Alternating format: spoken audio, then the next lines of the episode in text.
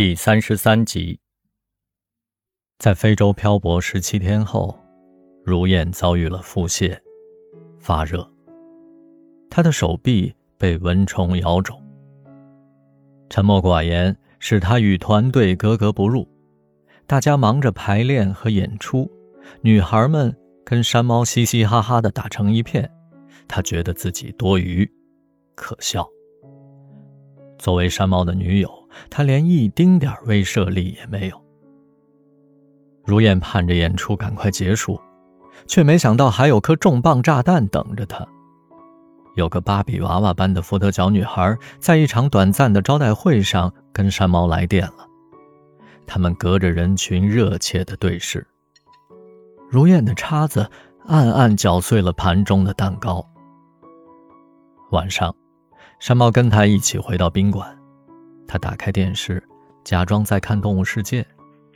山猫洗了个澡，刮完胡子，换上新衬衫，在屋里转悠了几圈，说：“你先睡，我去跟他们喝两杯。”他们是谁？刚才如燕明明看到云豹和圣婴找杂技团的老 K 学魔术去了，但他没有开口去问。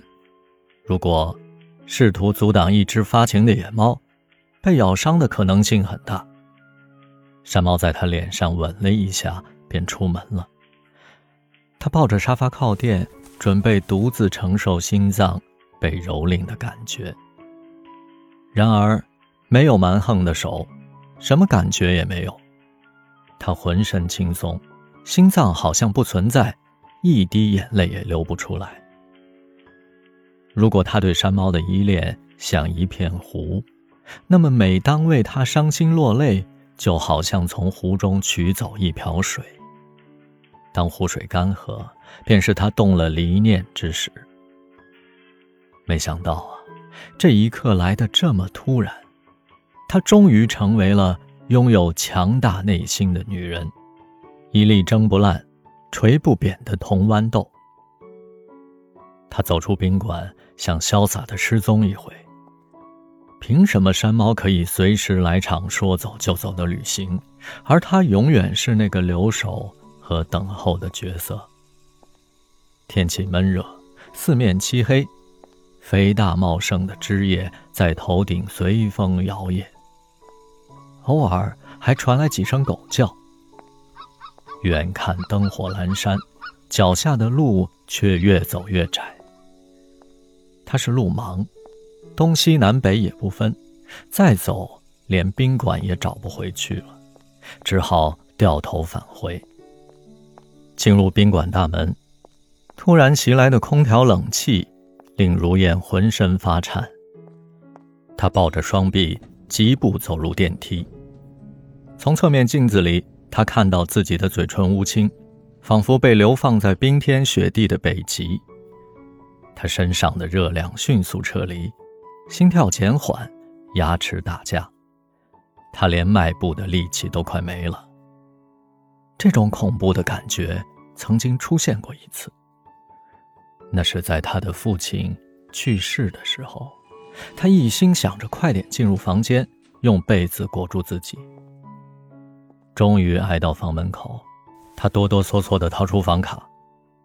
奇怪的是，门把手从里面转动起来。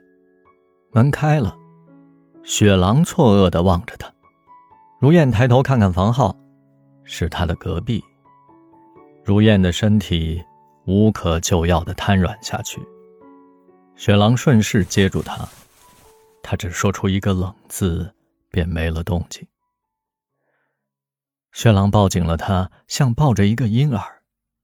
不知过了多久，就像一条冬眠的蛇。在春暖花开的世界苏醒，如燕的身体慢慢恢复常温，冷冻的血液开始潺潺流淌。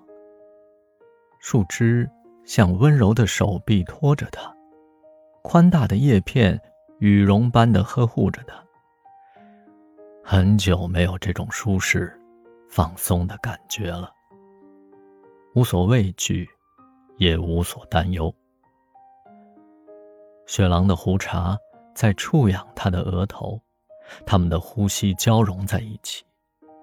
难以相信，他会和山猫之外的男人亲近，可是，他一动也不想动，他索性闭上眼睛，陶醉在这似梦非梦的境界里。雪狼的眼里没有情欲，只有悲悯。如燕给他讲了一个很长的故事，一个难以启齿、不堪回首、折磨了他许多年的故事。他以为自己的心已经封锁了那口深井，但是在雪狼温暖的怀抱和注视里，干涸的井底竟然冒出了泉眼。他一下子就成了他最亲密的人，内心的倾吐远胜于身体的缠绵，他对雪狼才是真正的毫无保留。